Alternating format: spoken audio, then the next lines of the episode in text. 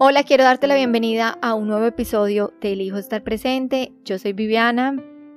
Felices Pascuas para todos. Espero que hayan tenido unos días de descanso, desconexión, tiempo para ustedes.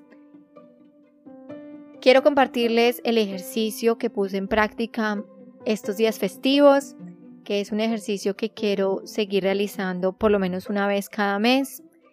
Y es que en el día a día no nos damos cuenta de lo mucho que estamos condicionados por nuestros deberías, por nuestras reglas, por esos limitantes que nos ponemos, por la forma de hacer las cosas siempre de la misma manera, siguiendo un espacio de tiempo y buscando el mismo resultado. No llegamos a cuestionarnos cada cierto tiempo si eso de verdad nos está aportando, por qué lo estamos haciendo y qué tanto disfrute estamos teniendo, realizando las cosas de esa forma. Eso que llamamos vivir en piloto automático, estoy casi segura que nos sucede a todos cuando durante mucho tiempo repetimos una y otra vez la manera de hacer las cosas, siempre el mismo estilo, siempre en el mismo lugar, siempre con las mismas personas, siempre a la misma hora. Y este fin de semana decidí darme la oportunidad de desconectarme de mi mente, de mis estructuras, de la forma de hacer las cosas a mi manera y darme un espacio libre, un espacio en el que yo siguiera mi intuición y le hiciera caso a mi corazón con respecto a lo que quería hacer, a lo que quería comer, con quién quería hablar, qué tipo de actividades quería realizar durante estos este puente festivo. El viernes quería hacer el ejercicio durante todo el día y según lo que viviera el viernes, pues ponerlo en práctica el resto de días. Le propuse a mi esposo que lo hiciéramos juntos porque mi experiencia me ha llevado a reconocer que involucrar a las personas con las que convivimos y compartimos un espacio físico en un proceso de transformación es fundamental para que el proceso funcione, para que ese cambio que queremos implementar se pueda llevar a cabo.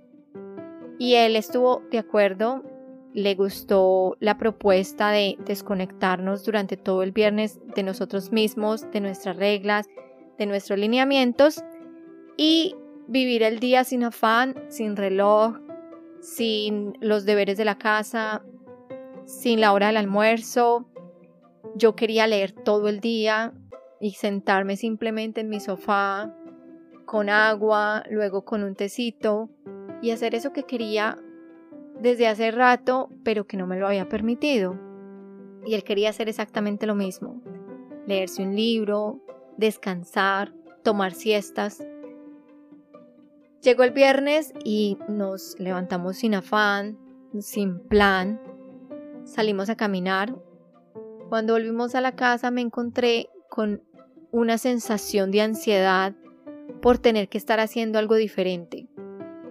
Es el momento de limpiar la casa, la hora del almuerzo, no me puedo sentar a leer aún porque tengo que revisar estos correos, responder estos mensajes.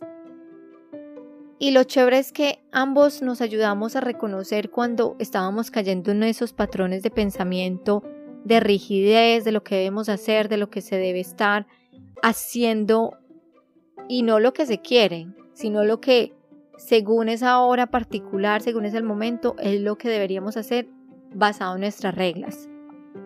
Este espacio, este espacio me sirvió para darme cuenta que en ese piloto automático se repiten cosas que el corazón no quiere hacer, que nos funcionaron para algo, pero que es el momento de cambiarlas, que es el momento de actualizar eso, esos hábitos, esas reglas, y que también darnos ese espacio de ser libres nos lleva nuevamente a reconocer que es lo que el corazón quiere. Tantas veces nos forzamos, tantas veces nos forzamos a hacer algo empujados por un deseo de cumplir, de quedar bien con otros, de ser vistos, aceptados. Y hay que reconocer desde el corazón qué es lo que queremos hacer. Porque hacerle caso a la razón es guiarse sesgadamente. La razón está conectada a una programación que ya tenemos, a una serie de historias, de datos que se almacenan en nuestra mente y que le sirven para corroborar información, para tomar decisiones basado en lo que ya conoce. Si la mente no ha podido experimentar ese estado de disfrute, si la mente no ha podido estar en calma, va a escoger siempre lo que está acostumbrada a escoger basada en la información que tiene, que tiene disponible. Este momento, este espacio me sirvió a mí para desconectarme mi yo en piloto automático y darle el timón a mi corazón. Si esto que queremos no viene desde el corazón, nos vamos a encontrar subiendo una montaña empinada para llegar a la cima y decir, pero es que yo no quería esto. Entrégale el timón a tu corazón porque de esta forma en verdad te vas a motivar a trabajar por algo que quieres. Te deseo un feliz mes. Gracias, Viviana.